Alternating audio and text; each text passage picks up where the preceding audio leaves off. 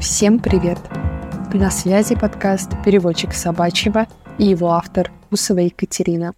Я практикующий кинолог, занимаюсь дрессировкой и коррекцией поведения собак. Сегодня поговорим о половом созревании собак. Тема очень актуальная. В моей практике люди часто обращаются к кинологу, как только завели собаку. Но еще чаще они обращаются в период начала полового созревания – потому что поведение собаки начинает меняться отнюдь не в хорошую сторону. Сегодня я хотела рассказать о особенностях психологических процессов во время этого периода. Как сделать его максимально спокойным для вас и вашей собаки. Начнем, как обычно, с определения. Во время полового созревания у собак происходит ряд изменений в организме, гормональных и физиологических в результате которых собака становится половозрелой и способна к продолжению рода. Начинается оно в зависимости от породы с 5-9 месяцев и заканчивается к полутора-трем годам. У мелких пород этот процесс начинается раньше и проходит быстрее. Чем крупнее порода, тем позже начинается и, соответственно, заканчивается. Также есть ряд других факторов, социальная адаптация, уровень развития мозга и даже взаимоотношения с хозяином. В это время начинаются первые сдвиги в поведении. Стоит оговориться, что тут можно провести параллель с человеческими подростками. Кого-то заносит очень сильно, кого-то нет. Это происходит из-за перестройки гормонального фона. И еще один важный момент, что поведение само по себе не возникает – если собака была несколько боязливой или агрессивна, то это может усилиться в несколько раз. Точно так же и любое другое поведение. Попрошайничество, подбор еды на улице, привычка тянуть поводок и так далее. Это подобно подростковому бунту у людей, когда юный человек, у которого мало жизненного опыта, хочет заявить о себе, пробовать новое и очень интересуется нарушением выстроенных границ. При этом ему совсем непросто. Из-за нехватки опыта и большого наплыва эмоций все воспринимается остро. У собак это работает похожим образом. Если у собаки был небольшой подрык на непонятных для нее собак или людей, то в это время может начать зарождаться настоящая агрессия с бросками и укусами. Или собака была разбалована, границы не были выстроены – Такая собака будет с большим напором продавливать то поведение, которое ей выгодно. Например, если раньше собака скулила и жалобно смотрела в глаза, когда вы ели, то с приходом полового созревания она может начать рычать и лаять или даже пытаться схватить еду, которая есть на столе. А бывают собаки не очень уверенные в себе, которым не досталось нужной социализации, контакта с хозяином и прочих вещей – у таких ребят э, страх может усиливаться. Также, как и в выше приведенных примерах, это все будет уходить с течением времени, когда гормональный фон выравнивается. Но еще важны правильные действия хозяина, потому что агрессию, страхи и даже некоторую напористость необходимо корректировать, иначе это поведение будет закрепляться. Теперь о действиях, которые помогут вам сохранить ваши нервы и существенно снизить уровень стресса вашей собаки во время полового созревания. Повторюсь, что чаще всего ухудшается в поведении то, где уже были проблемы и предпосылки к этому. Самый лучший вариант – это начинать воспитание собаки с двух-трех месяцев, когда щенок только попал к вам. И, конечно, лучше это делать под руководством кинолога, потому что в первый год у щенка происходит несколько этапов социализации.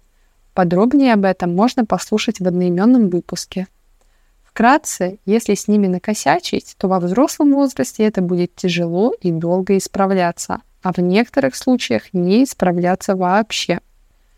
База, которую нужно воспитывать с щенячьего возраста. Социализация – Щенков стоит знакомить с разными жизненными ситуациями, будь это общение с большой собакой, поездка в транспорте или новый прогулочный маршрут. При изучении нового в мозге у собаки создаются нейронные связи. Обогащенная стимулами среда и опыт в разных ситуациях развивает собаку, делает ее более уверенной и стабильной. Воспитание, то есть обучение собаки правилам и существующим границам. Мы с вами, конечно, не в армии, но у всех нас есть ограничения и правила, которым мы должны следовать.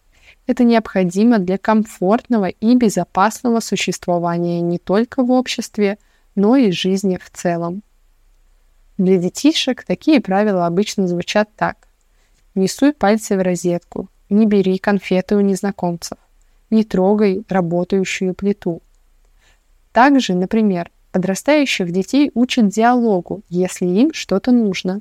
Для совсем маленького ребенка совершенно естественно плакать, чтобы получить еду или внимание. Но когда малыш подрастает, и каждый раз на отказ родителей в его просьбе он будет устраивать истерику, это уже не очень хорошо. Также и с собаками. Простые правила, которые постепенно устанавливаются с появлением щенка дома, избавят вас в дальнейшем от повторяющихся изо дня в день неприятных ситуаций. И выстраивать их совсем несложно. Например, человеческая еда часто бывает вредной для собак. Обилие соли, приправ, плохо перевариваемые и даже опасные для собаки продукты могут нанести серьезный вред. Поэтому со своими учениками я сразу договариваюсь о запрете подачи еды собаке со стола. Первое время щенок может очень интересоваться вкусно пахнущим запеченным мясом или пиццей, но через несколько дней он понимает, что ему тут ничего не светит и спокойно занимается своими делами во время принятия пищи хозяевами. Но если собаку подкармливали, то поведение закрепилось и, как я говорила выше, обострилось во время полового созревания. Такое тоже корректируется, но уже сложнее. Послушание – Изучение команд также дисциплинирует, развивает собаку. Это один из мостиков, по которым вы можете воздействовать на своего пса и в случае нежелательных моментов переключать его и напоминать о существующих границах. Баланс нагрузок. Нужно обязательно давать физическую и умственную нагрузку собакам любых возрастов. Силы у подростков хоть отбавляй. И если вы не дадите социально приемлемый выход этим потребностям, то собака все равно найдет, как их удовлетворить. Только уже не факт, что вам это понравится. Об этом пункте есть отдельный выпуск. Там я более точечно рассказываю об этих терминах. Контакт с хозяином. Этот пункт включает в себя переплетение всех предыдущих пунктов когда вы умело выстраиваете контакт между вами и вашей собакой, поддерживаете ее, становитесь ее другом и учителем, помогаете ей познавать этот мир. Как бы поэтично это сейчас не звучало. По каждому пункту можно сделать отдельный выпуск. Это достаточно объемная работа, требующая терпения и сил. Но на выходе вы получите не только беспроблемный период полового созревания, но и стабильную, социализированную и послушную собаку во взрослом возрасте. Что же делать, если процесс уже запущен, а этой подготовки не случилось? Нужно пройтись по всем вышеперечисленным пунктам и заполнять пробелы. Чаще всего, когда я прихожу к собакам, с которыми не занимались до момента полового созревания, то по жалобам хозяев я вижу – что есть пропуск в одном или нескольких из этих пунктов. Если вы сталкиваетесь с такими проблемами поведения, как агрессия, страхи, полное отсутствие контакта дома и на прогулке, то советую вам сразу обратиться к специалисту. Такое поведение быстро закрепляется и усиливается. А если у вас есть небольшие сложности, то попробовать можно самим.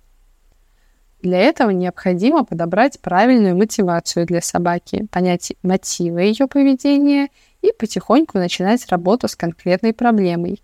Когда вы заполните пробелы, которые сейчас присутствуют, то поведение нормализуется. Например, возьмем чрезмерную реакцию на других собак при виде которых ваша собака возбуждается, хочет скорее к ним, перестает слышать любые команды и не воспринимает вас от слова совсем. Чаще всего это история про слабый контакт. Собаке неинтересно с вами на улице. Нужно понимать заинтересованность вас. Тут задача состоит в том, чтобы показать собаке, что ее собратья, конечно, классные, но с вами лучше.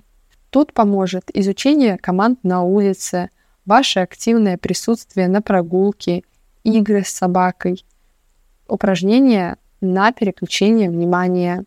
Про прогулку, кстати, есть отдельный выпуск, который называется «Погуляем». Там вы сможете найти способы и конкретные приемы, как улучшить контакт на прогулке.